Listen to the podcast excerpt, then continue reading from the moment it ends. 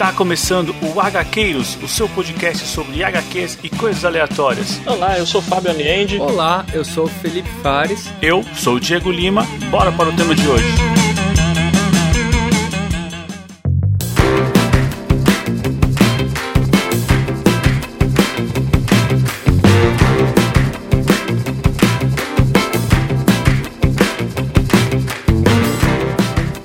Gaqueiros, eu sou Diego Lima e antes de obter respeito é preciso respeitar os outros. E aqui do meu lado tá ele, Felipe Fares. Olá pessoas, e bora voltar para casa e confrontar o terror negro, né? E aqui do meu outro lado tá ele, Fábio Liende. E aí, pessoal, o povo daqui teme qualquer crença diferente da sua, como se a própria existência de outra fé fosse contrária ao nosso estilo de vida. Brasil, 2022. Não.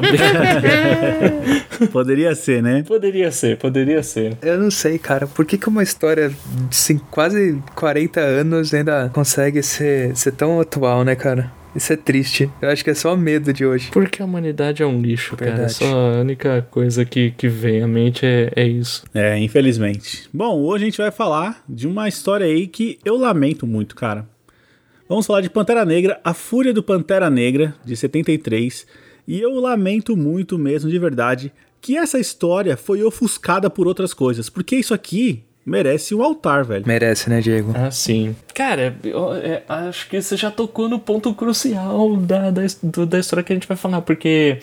Assim, ela foi ofuscada por outras coisas, sendo que essas outras coisas vieram tipo 10 anos depois dessa história. Era uma história muito à frente do seu tempo. Pra época em que foi lançada, era muito à frente do seu tempo. Pois é. Será que era porque o personagem, ele não era aquele grande exemplo, né, assim, da, da Marvel? Eu digo assim, porque a Fúria do Pantera Negra, ela é a primeira aventura do Pantera Negra sozinho sem estar nos Vingadores, né? Sim. Acho que dentro da própria revista dos Vingadores tinha, vez ou outra, uma historinha mostrando alguma coisa do Pantera.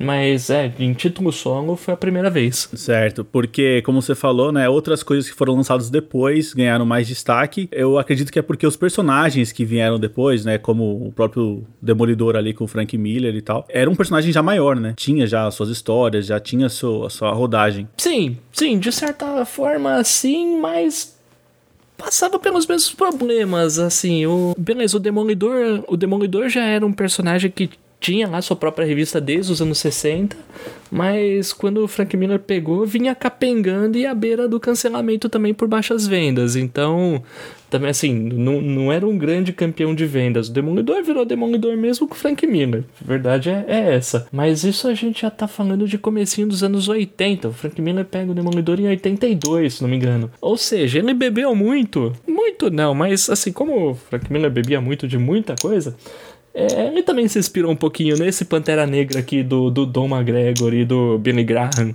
Se inspirou bastante, assim. Que foi feito quase 10 anos antes. O ponto que eu quero chegar é que essas coisas, assim, por exemplo, um personagem novo, digamos assim, né, o Pantera, ganhando as suas novas aventuras ali, sendo uma aposta, vai chamar muito menos atenção do que uma nova história do X-Men do Chris Claremont, por exemplo, entendeu? Ah, não, com certeza.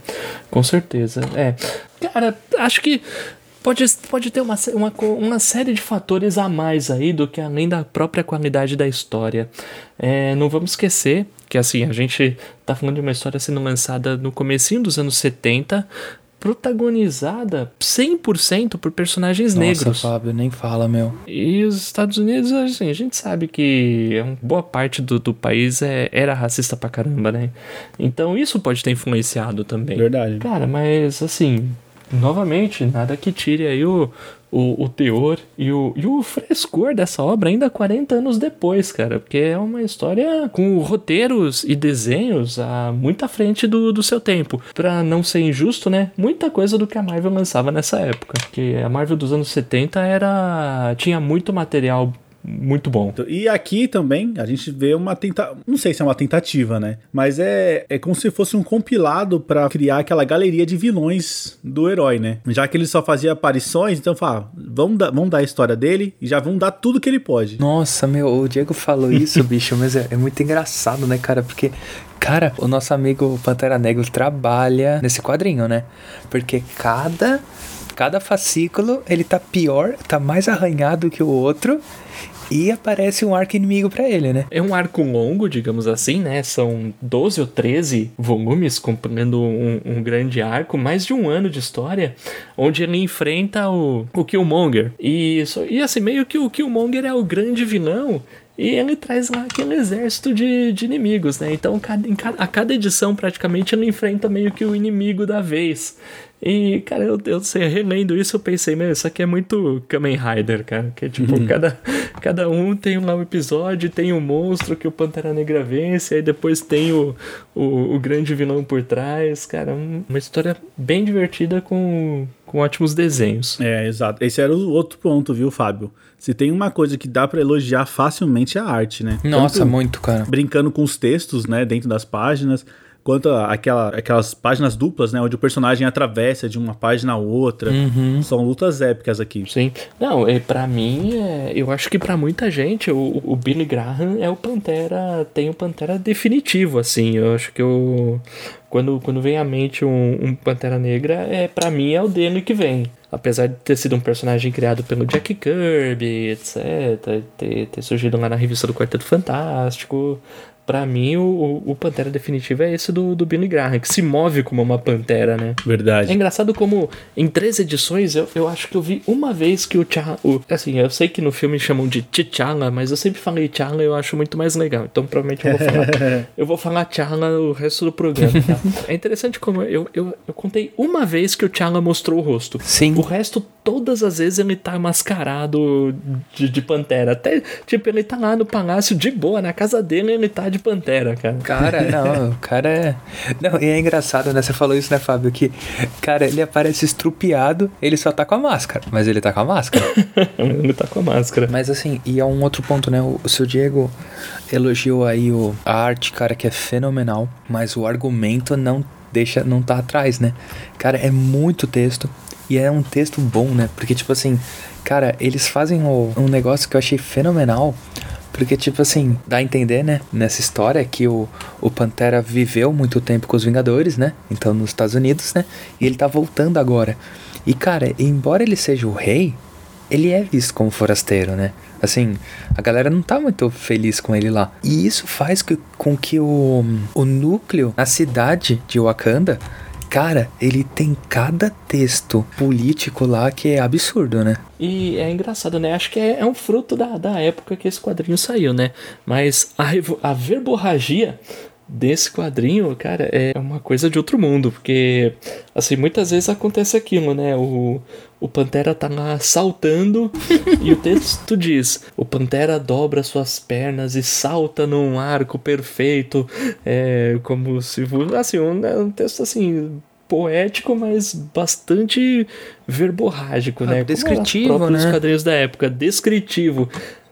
Sim, aquele negócio, você não precisaria dos desenhos pra, tipo, imaginar o que ele tá fazendo. Você não precisaria dos textos, né? Não, é, eu acho que é o, ao contrário também, né, uh, Diego? Tipo assim, se fosse uma novela, se fosse um livro, sim, você também conseguiria imaginar, né? Eu acho que vive muito ah, bem. sim. Tipo assim, é, é, é muito engraçado isso que o Fábio falou, tipo assim, porque você pega, principalmente você pega, pega quadrinho contemporâneo, né? É o, tipo, um, Hulk esmaga e, tipo, a folha inteira só com isso, né?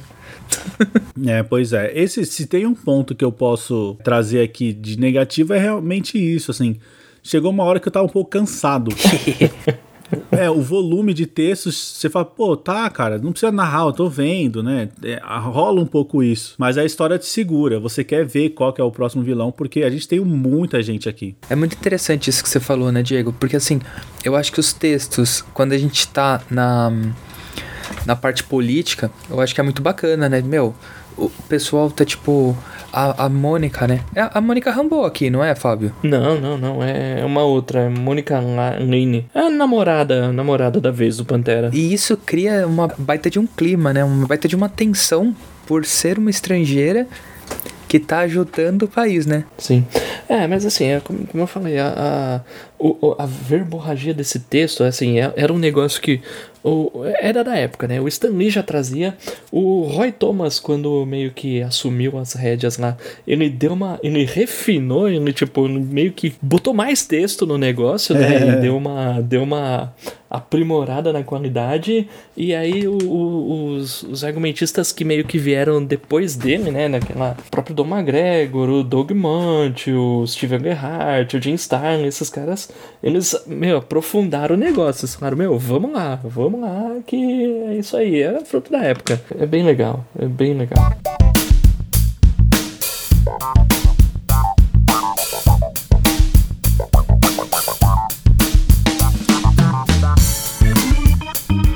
Bom, pessoal, temos recado para hoje? Temos sim. Beleza, temos recado aqui do nosso padrinho Jean. Vamos ouvir. E aí galera do HQ, tranquilo? Quanto tempo? Tiro saudade? aqui é o Giazito do Falar Mais Bebe, o Camicast. Pessoal, porra, ouvi o episódio de vocês agora do Dylan Dog. Normalmente eu mando o áudio do secreto, né? Mas esse agora que eu ouvi chegou a arrepiar, hein? Puta que pariu quando vocês trazem a questão, pô, a doença como um perpétuo, tá ligado? Realmente New Game, olha, faz um crossover aí, cara. Pede os direitos aí, coloca isso aí pra dar uma. pra debater um pouquinho um sonho, tá ligado? Porque, cara, muito bom, muito bom. Vocês narrando a história, parecia, sinceramente, que eu tava ouvindo a narração dos episódios de vocês de Sandman, tá ligado? Deu vontade de ver isso unido, tá ligado? Parabéns aí, galera. Mais um episódio. E agora, logo, logo, eu volto aí pra incomodar um pouquinho vocês. Falou! Ô, Jean, cara, que bom ouvir você novamente, cara. Fazia, fazia tempo, hein? Legal que você, que você curtiu aí a, a história do Dylan Dog. Cara, é um, é um clássico, cara. É um, é um clássico. Dá até para recomendar tomar cuidado, porque você não vai querer largar o personagem, cara. é, só lembrando que ele tá comentando sobre a Mater Morb, né? No nosso último programa de Dylan Dog. Verdade. É uma história fenomenal mesmo. E muito obrigado aí por mais uma participação, Jean. Espero que você apareça aí nos próximos programas. Bom, temos um recado aqui do nosso ouvinte Tony. Tony, vamos lá? Demorou.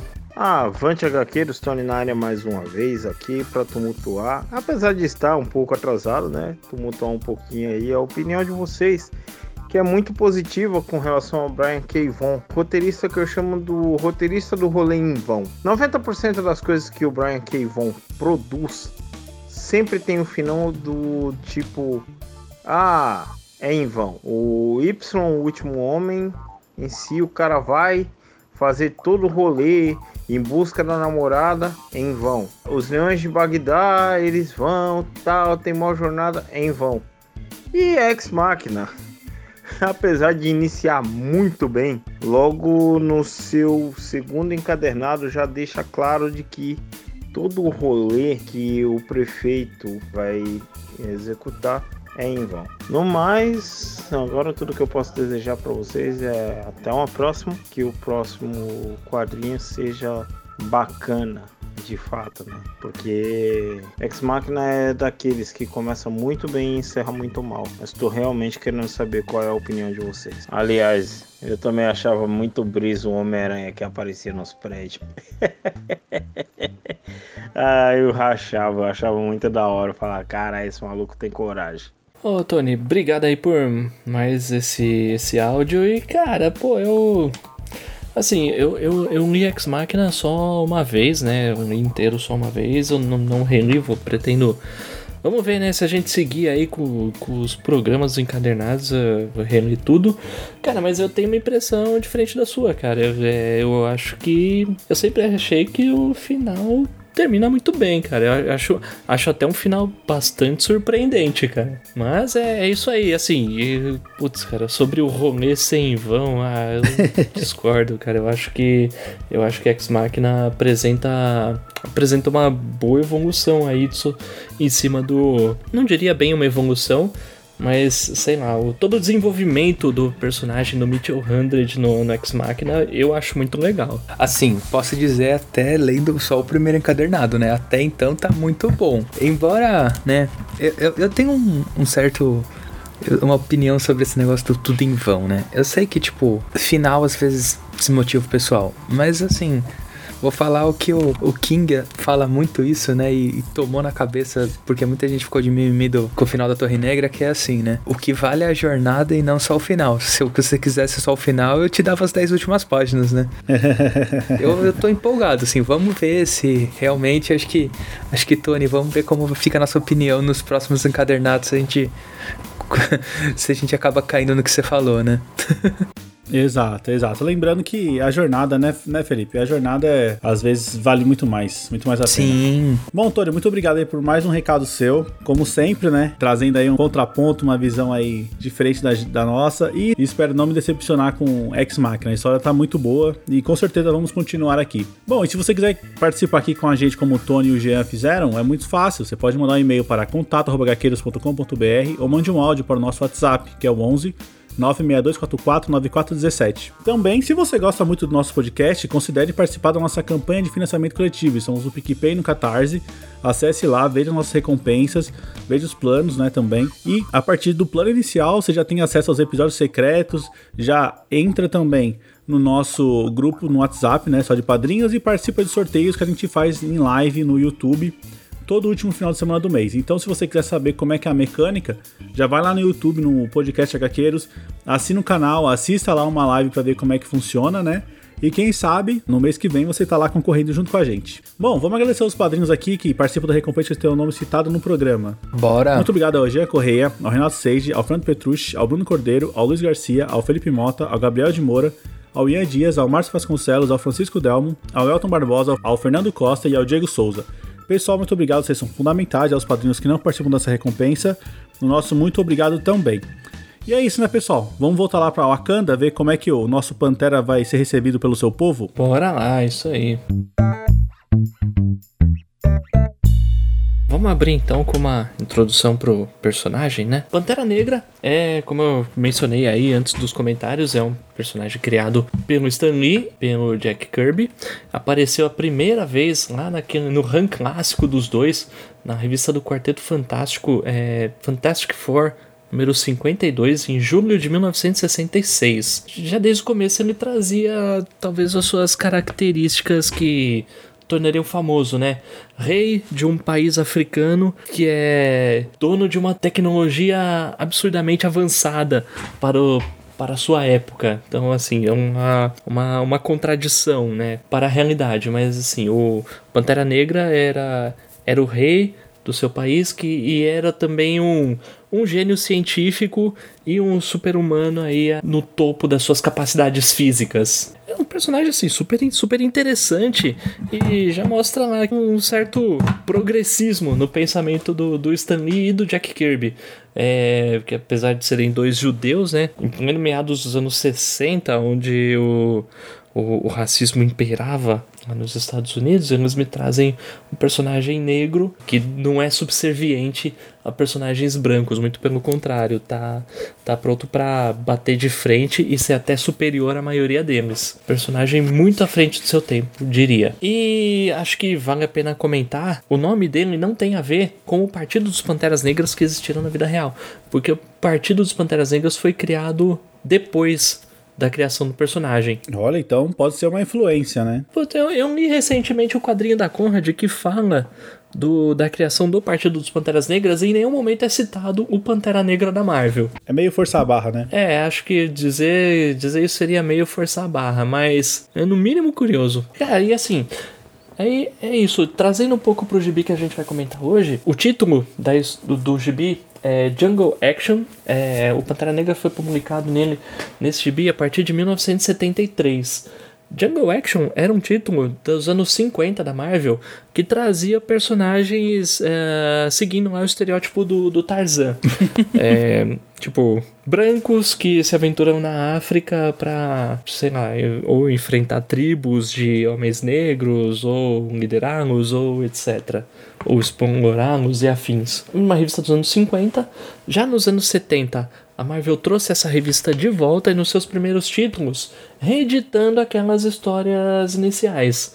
Até que no número 6 colocaram o Pantera Negra para estrelar a revista. E o número 6 é justamente o primeiro o primeiro capítulo dessa saga que a gente tá, tá falando aqui, que Sim, que o nome é A Fúria do Pantera. Essa edição 6 saiu no segundo volume, né? Da Jungle Action. É, sim, já nos anos 70, né? O número 5 trouxe uma história do Pantera também, mas era uma reedição de uma história que já tinha saído nos Vingadores. Entre o Pantera aparecer na revista do Quarteto Fantástico, vale a pena comentar isso.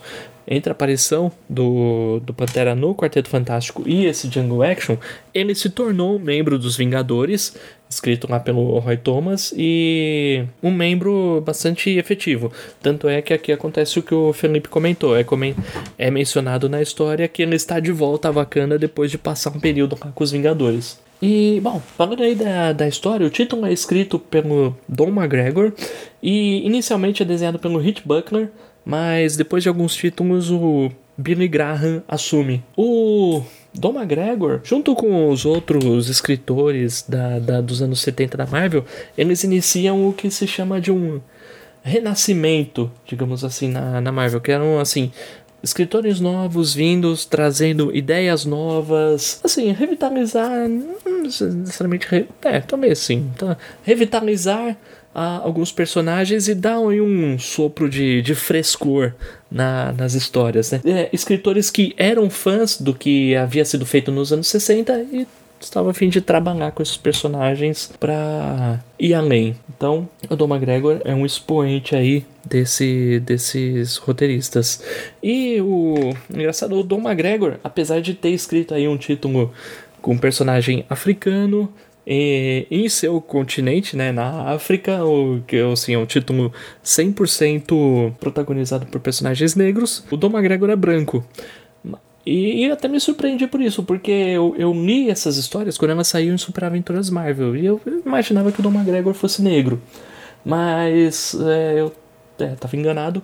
O desenhista o Billy Graham é, é negro, participou aí do também trabalhou no gibi do Luke Cage e é interessante isso porque assim tem a impressão de que desde então os runs mais famosos do Pantera Negra sempre teve um artista negro trabalhando com ele. Ele foi escrito lá pelo Christopher Priest, depois pelo Reginald Hudlin. É, atualmente, acho que um arco que terminou agora é escrito pelo Tiny His Coates. Então é, é, interessante isso, é interessante ver como a Marvel, desde lá atrás, tentou dar esse tipo de representatividade pro personagem, né? Tipo, ah, bom, se é um herói negro, vamos colocar artistas negros trabalhando com ele. Ah, bacana, meu. Exato, é, até porque tem muitas coisas que são muito naturais, né? Para quem vivencia, é uma realidade que só quem entende mesmo, né? Para deixar mais fidedigno, digamos assim, a, pers a personagem, a história, os conflitos que ele vive. Eu acho que isso traz mais para a realidade mesmo, né? Porque o negócio é uma questão de raízes culturais, né? Às vezes, é alguns detalhes que você nem imagina que é algo que é algo importante, né? Quando a gente fala de representatividade. É, por exemplo, a Jeremias, a gráfica MSP, jamais poderia ter a mesma grandeza se fosse escrita por outros autores, entendeu? Ah, não, não mesmo, ah, cara. com certeza. Né? Com certeza. Então, então, tem coisas que é, aquela a história de apropriação cultural é realmente verdadeira, né? Tem coisas que não, não dá. É isso aí. Mas e aí? Como é que a gente encontra então o nosso personagem aqui nessa história? Porque, como a gente já falou, ele tinha só feito algumas aparições né, nos, nos quadrinhos dos Vingadores. E para mostrar a linha do tempo ali, né, que ela é contínua, Agora, já que ele trabalhou tanto lá, né, nos Estados Unidos, ele volta para Wakanda, porque ele dá aquele gap do poder, né? O soberano sai ali e ele abandona o seu povo, né? É assim que o povo o vê. É estranho como os súditos dele batem de frente com ele toda hora, né? Meu, tem um. É assim, agora eu não, tô, não vou lembrar qual deles era, mas tinha um cara que, meu, só faltava desafiar pro duelo e, tipo, falar assim: agora o rei vai ser eu, cara. Não, a galera tava com fogo no zóio, meu. É. Assim, como eu, como eu disse, eu, eu li isso a primeira vez quando saiu lá em é, em Super Aventuras Marvel, não quando a Super Aventuras Marvel foi pra banca, porque essa história foi lançada lá nos primeiros números de Super Aventuras Marvel. Eu li anos depois, quando eu comprei os, a coleção no sebo. Também já faz um tempo isso. E uma coisa que, que me surpreendeu é assim: é estranho como Wakanda é um paraíso tecnológico, mas também tem lá suas aldeias, né? Tipo, e tem o pessoal vivendo sua, sua vidinha simples de aldeão mesmo, né? Não usando de alta tecnologia como a gente viu no filme, né? Filme, aliás, que se inspirou bastante nessa história, né? Nossa, sim, Fábio. É, essa história aqui, eu acho que ela foi bem assim para criar as bases, né? Então, muito do que o Wakanda é nasce aqui, né? Sim. E é verdade, a primeira história, a gente já tem o embate aqui do Pantera com o Killmonger, que é a primeira, a, primeira ameaça, né? Que ele, ao chegar lá em Wakanda, fala, meu, tem alguém aí querendo o seu poder, né? Já que você deixou o trono vazio. A gente tem a batalha dele em cima da cachoeira, que a gente já viu no filme. Eu fiquei bem feliz de ver que foi bem representado, né? Na, Sim. No live action. Muito legal. Cara, é...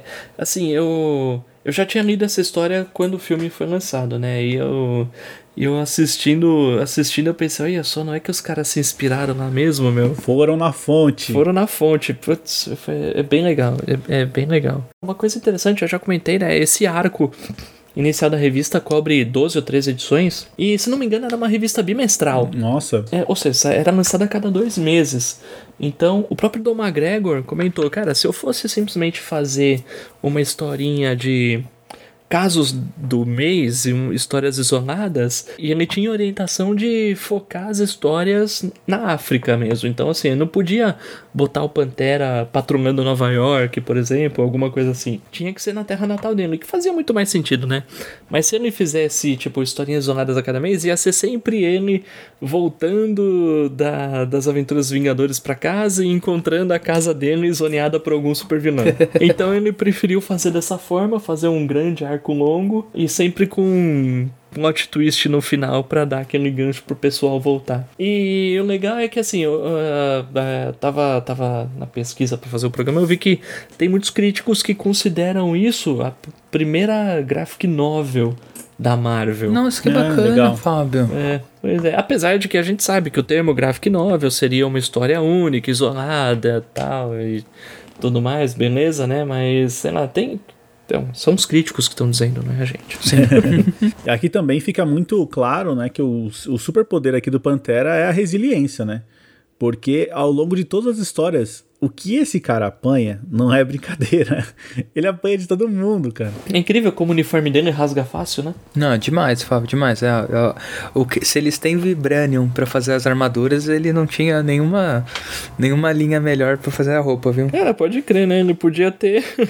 podia ter botado um Vibranium lá, igual o Pantera do Cinema fez, né? Bota um Vibranium aí na roupa pra isso não, não acontecer. Legal. É, o que eu acho mais legal, o Diego já falou, né? A, teve, teve o combate na, na cachoeira quando ele encontra o Killmonger, mas, meu, tem, tem muito de tipo, de mostrar. Meu, Pantera na selva mesmo, é, é jungle action, né? Então, tipo, mano, ele tá na selva, cara. Tem uma hora ele enfrenta lá um rinoceronte, depois ele enfrenta os leopardos, cara, o jacaré é- gigante. O jacaré gigante, cara. E sempre numa arte fenomenal. Isso é, porque além do, dessa galeria de vilões que é criado aqui, né? A gente também tem as adversidades da natureza. Eu achei muito pé no chão isso. E eu não sei, Fábio, se isso aqui, se esse fator do herói não poder voltar para Nova York, patrulhar e tudo mais, tira um pouco da identificação com o público, eu quero dizer, americano, né? Porque o americano é aquele negócio, é meu país e o mundo é, é submundo, né? Não É entende verdade. nada e tal. Então, às vezes, isso pode falar, pô, mano, o que, que esse cara tem a ver comigo, né? Eu quero ver um Empire State, eu quero ver outras coisas. Eu não sei, cara, mas eu imagino muito, tipo, os caras chegando e falando assim, mano, quem quer ver esse cara aqui tendo essas aventuras na África, mano? Que você dando, não vou comprar isso não, cara. é. Eu imagino muito isso, cara, que pode ser um motivo pra. Pra ser, tão, pra ser uma história, no fim das contas, é. menosprezada, né? Sim. É, talvez pode ser um desses elementos, né, que não deixa essa história ganhar o destaque ali. Porque quando eu falo assim, qualquer lista que a gente vai lembrar, Marvel dos anos 70, cara, você vai ter várias histórias ali de personagens consagrados, mas o Pantera, ele nunca é lembrado. E essa história poderia muito bem estar ali, né? Mas, é, mas tem uma. Em 2010, o Comics Bulletin ranqueou esse run no com, em terceiro no top 10 das melhores coisas da Marvel dos anos 70. Pô, até que enfim, hein? Então, é, assim, é, é aquele negócio, cara. Putz, quem pegou isso aqui sabia que era bom. É, o problema é pegar, né? Por isso que é, é bom, assim, programas como o nosso, porque a gente pode jogar uma luz, não tô falando que a gente vai fazer isso, tá? Mas a ideia é que eu mesmo, como né, fã de herói e tal, eu nunca tinha escutado falar dessa história. Por mais que ela tenha saído, né, na Salvate ali, a capinha preta tal, que já jogou muita luz ali pra galera, né? Que é uma coleção fácil, né, de você ir atrás. Eu acho que é importante ter registros de que, olha, o Pantera, ele não é só grande no cinema como você conhece. O Pantera, ele, toda essa grandeza, ele já vem já de muito O que tempo. eu acho legal é, pô, fizeram. O filme do Pantera é um puta filme. Cara, Sim. Pô, pra mim é um, Fato, um dos Fábio. melhores da Marvel. Foi baseado numa puta de uma história, cara. Às, às vezes tem muito fã aí que fica falando que, tipo, ah, que não sei o que, que não sei por que que fizeram isso, isso, aquilo. Cara, muitas das coisas que os caras reclamam tá nos gibis, cara. Tem muita coisa que os caras reclamam que, tipo, mano, tá lá, saiu de lá, teve uma. Teve uma, uma base, cara. É um dos motivos de eu ter a régua tão baixa pra esses filmes, cara. Às vezes o filme é sim uma porcaria, mas eu vejo um, um negocinho que saiu do gibi que eu li e eu acho da hora, cara. Já te ganha, né? Já me ganha, é. Sem contar, Fábio, que quem normalmente reclama muito é quem não lê. Ah, sim. Então é o cara que ele viu o filme, ele criou uma imagem na cabeça dele e aí ele acha que o personagem não pode fazer aquilo. Só que quem lê sabe que gibi é loucura, né? Gibi tem de tudo. É. Cara, e, pô, já que a gente tá falando de loucura, meu, cara, é. A arte, tanto do Billy Graham como de quem veio antes, puta, é uma coisa de louco, cara. Era. Aquele negócio, aquele, tipo, tava à frente do seu tempo. E é legal ver como eles. ele- até pra fazer os títulos, tem lá uma inspiraçãozinha no espírito do Will Eisner, porque os títulos fazem parte da- das cenas, né? Tem mesmo, cara. Você vê assim que foi inspirado, mas tem a, a mão do artista mesmo, né? Assim, você vê que é só uma inspiração, não é uma cópia, né? Não, é, com certeza, com certeza. Cara, se você pegar todos os capítulos, sempre tem um negocinho diferente feito com o título da história. A gente já até comentou, né? Como a natureza é viva aqui, né? Toda a história tem um animal ali que ele tá enfrentando, tem até dinossauro, né? Tudo é uma ameaça pro Pantera aqui. Ele enfrenta de tudo, ele enfrenta zumbis, cara, ele enfrenta é, hipnotizador de cobra, um cara com um cabeção, que eu ainda não sei o que que é, mas... mano, mas é um maluco bizarro. E é legal até... Até a narrativa da história é, é meio diferente, porque assim... é, tá lá na história, de repente corta pra mostrar um flashback do passado. E nesse tempo até mostra que o Killmonger, como ele foi parar em Wakanda, ele enganou o Pantera e o Pantera levou ele no jato dos Vingadores, cara. Mano, isso é muito louco, né? E assim, mesmo isso, tipo, aqui não tem essa história que tem no filme dele ser o primo do T'Challa, mas, mas apesar de não ter isso, tem aquele negócio de que ele era um Wakandano que foi raptado lá pelo Garra Sônica e depois enganou o T'Challa pra voltar pra Wakanda pra liderar uma, uma revolução. Pô, apesar de ser mais um, sei lá, um último chefe de jogo de videogame aqui, né? Ele tem um certo desenvolvimento. Até a parte que ele vai parar no- na neve e enfrentar lobos e macacos gigantes. Até isso tem nessa história. É muito legal. É, é legal porque, assim, pra mim ele, ele vai ganhando ritmo, sabe? Conforme as histórias vão passando. E vai chegando na sexta edição, o negócio fica tão frenético que meio que eles falam, "Ah, quer saber, Tiago? Ó, vai. Posso que os escritores pensaram assim: vamos pegar esse cara, vamos fazer ele enfrentar os inimigos, vamos fazer ele ir parar longe pra cacete do, do palácio dele e vamos fazer ele voltar só umas quatro edições depois, depois ele se ferrar bastante pelo país dele. Ah, vamos, então tá bom. e, e aí ele se perde no, no meio da neve, depois no deserto, enfrenta uns monstros, enfrenta os bichos, volta pro palácio todo detonado. Putz, mano, é, é legal de ver isso aqui. Se a gente pudesse resumir, isso aqui é meio que fosse uma via crucis, né, do Pantera. Sim. Ele passa por um monte de provação, um monte de coisa aqui. Não sei, cara, parece que é o preço que ele paga pelo tempo que ele deixou, né, o Wakanda. Parece que meio, olha, você precisa ganhar o respeito do seu povo novamente, né? Hum, É verdade. Sim. É, eu acho que assim, o, o que teria no, num Demolidor do Frank Miller pra, em comparação com, com esse aqui, que esse aqui não tem, talvez. Mas pra gente voltar pra aquele ponto lá que essa história acabou sendo eclipsada pelo que veio depois. Eu acho que nos anos 80 eles trabalhavam melhor. é, eles davam um pouco mais de profundidade do personagem principal, digamos assim. No fundo, tipo, meu, vamos lá, vamos, vamos trabalhar um pouco aqui como que tá o, o subconsciente do, do Matt Murdock, tipo, o cara tá sofrendo e como que ele reage a isso tal. Aqui eu vejo que o Pantera se ferra, mas ele é meio Tex aqui. Ele tem lá a personalidade dele e ele não vacila. Ele não, ele não tem dúvidas sobre as coisas que ele acredita.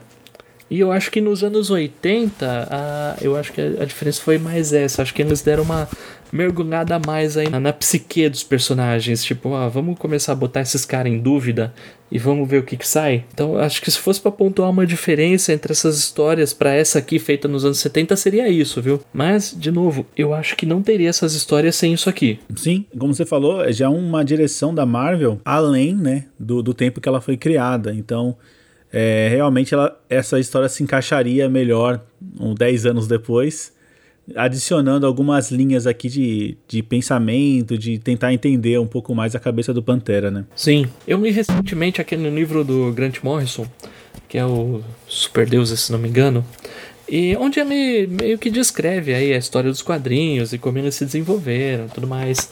E tem lá o parte que ele fala um pouco do Alan Moore, porque o Morrison não consegue ficar sem falar do Alan Moore. é, e, e até ele comenta que, pô, beleza, o Alan Moore fez toda aquela revolução, mas tipo, ele não surgiu do nada. Ele se inspirou muito no, nos autores da Marvel dos anos 70.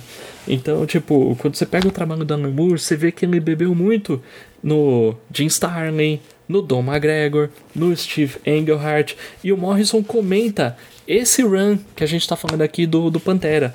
Putz, quando, nossa, quando eu li isso eu fiquei muito feliz, cara, e o Morrison cresceu um pouco no meu conceito depois disso. Então é aquilo, né, Fábio? Quem realmente lê quadrinho vai chegar nessa história e vai reconhecer o seu valor, né? Tem jeito. Ah, com certeza. Quem, quem gosta da, da mídia, né, vai, vai, vai chegar alguma coisa. Pode até não gostar da história, né? Porque aí Sim. tem go, questão de gosto, etc tal. Mas, pô, é, não reconhecer o valor disso aí é falta de caráter, né?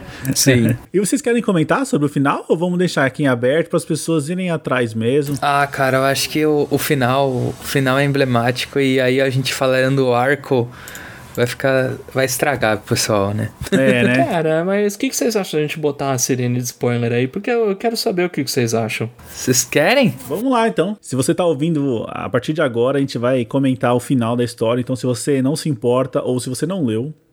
Não, se você não leu, eu não recomendo, mas se você não se importa com spoilers, segue aí com a gente, beleza? Música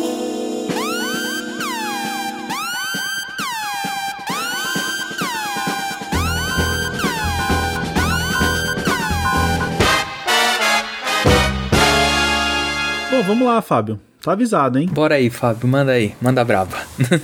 Cara, na, bom, vamos lá. É, vocês já comentaram, né? O, o Killmonger solta os dinossauros pra cima de Wakanda. Cara, eu nem é. sabia que tinha dinossauro em Wakanda. Acho que nem eles, né, Fábio? Nem eles. É, acho que nem os wakandanos imaginavam, né? E novamente, o Pantera e o Killmonger vão se enfrentar na cachoeira, de novo. O impressionante é que aqui Cara, o Pantera vai perder de novo. Da mesma forma, né? da mesma forma, da mesma forma. Tipo, até. Beleza, né? O, né? o Killmonger acaba enganando ele, mas. Cara, não interessa, mano. Que, que herói é esse, né, cara? Vai, tem a chance contra o vilão e.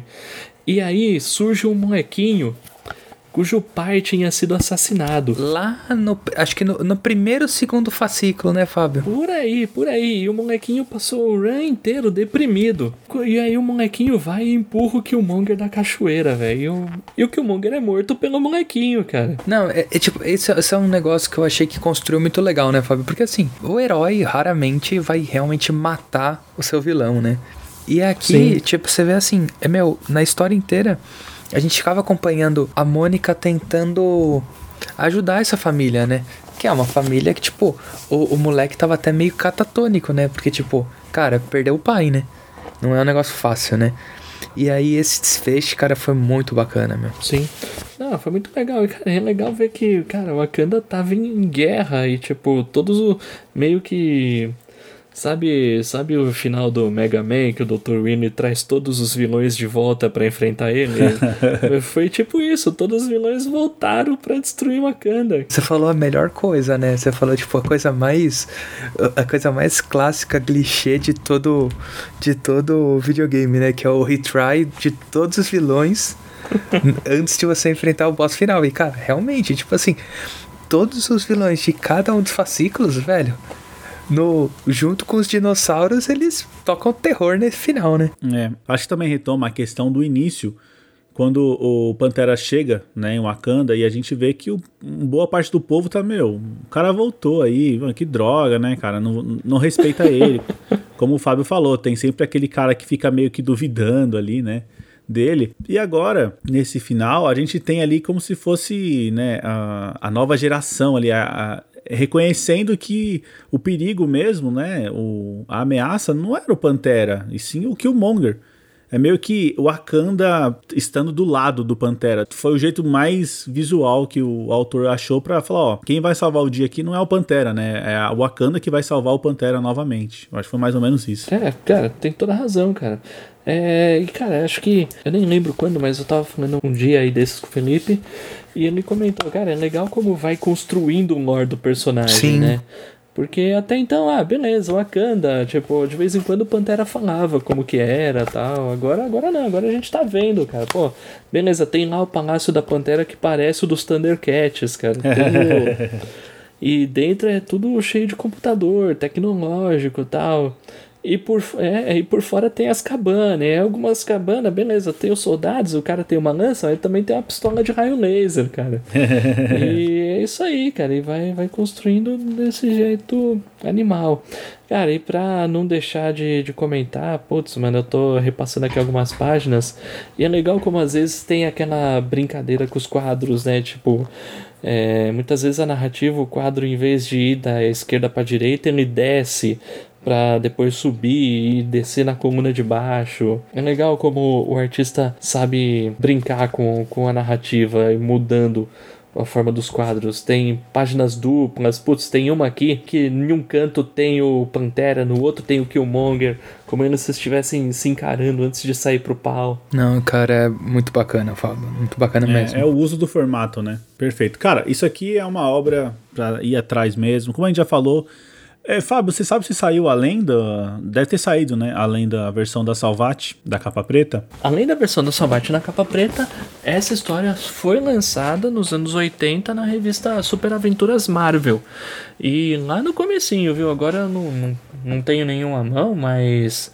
É, eu acredito que o Pantera começou a sair no número 2 da Super Aventuras Marvel e acho que essa, essa história inteira sai, deve ter sido lançada até o número 20, se não me engano. Nos Estados Unidos, o título Jungle Action acabou sendo cancelado no número 24, por baixas vendas. Ah. Então, é, pois é. É, o lance da identificação é realmente sério, né? Não tem como. É, é, é, pois é. O Pantera, assim, nunca foi um personagem que segurou o título por muito tempo, mas sempre que ele teve um título, foi bem representado, viu? Acho que já deve, se for procurar aí, o Pantera. Bom, agora com o filme, com certeza tem o título do Pantera nas bancas, mas já deve ser a o sexto volume, alguma coisa assim, sexto ou sétimo volume, se bobear. Mas, pô, eu lembro que no, no começo dos anos 2000 ele foi escrito pelo Christopher Priest e um negócio que saiu. Na verdade, nem chegou a sair no Brasil. Eu tenho alguns encadernados importados do material que era bem legal. Depois foi escrito pelo Reginald Hudlin em um arco que também saiu pela Salvati, chamado muito mais novo, chamado Quem é o Pantera Negra, desenhado pelo John Romita Jr. É, isso é, também é bem legal. E aí depois teve aí o do Ta-Nehisi Coates. Ah, antes disso eu não li, mas teve a versão que a irmã dele vira a Pantera Negra também. Mas isso eu não li, não posso dizer se é bom. Ah, mas é legal, né, cara? É bom que o lore tá aí e o universo também tá sempre se expandindo aí com novas histórias. A gente torce sim pra o Pantera, pô, Pantera é vingador, cara. Herói grande, né? Tem que ter, sim, as suas histórias mensais aí, seria sempre muito bom. É, é, ainda bem que você mencionou, porque sempre foi um personagem muito ativo no título dos Vingadores. Uhum. E tem uma importância fenomenal nos Vingadores do Jonathan Hickman. É, então. É isso aí, cara. Merece mais respeito aí por parte do leitor, né? De ir atrás, porque com certeza dá para tirar muitas histórias boas aqui com esse personagem. Sim. Partindo disso aqui, né? Da Fúria do Pantera Negra que foi criado aqui, dá pra tirar muita coisa. Hum, com certeza. Bom, pessoal, então é isso. Espero que vocês tenham curtido aqui o nosso bate-papo sobre Pantera Negra. Tenho certeza que ele vai voltar aqui, né? Em algumas outras, algumas outras formas também né, outras histórias. Mas se você já conhecia essa história ou não conhecia e quer compartilhar aqui, né, as suas impressões, é muito simples. Você pode mandar um e-mail para contato@gaqueiros.com.br ou mande um áudio para o nosso WhatsApp, que é o 11 962449417. Siga a gente nas redes sociais, estamos no Facebook e no Instagram. Se você usar o Facebook ainda, né, gente? Tá cada vez mais vazio aquilo lá. Mas ainda mantemos a nossa página lá. Vai lá no arroba podcast HQueiros. Também vai lá no YouTube, temos nossas lives, temos os nossos programas. Vai lá no arroba podcast HQueiros, se inscreva e para você ser notificado toda vez que tiver uma nova live lá. Normalmente é o último final de semana de cada mês, então fique esperto, beleza? Pessoal, acho que é isso aí. Nos vemos na próxima semana? Com certeza. Com certeza. Beleza, valeu. Falou. Falou!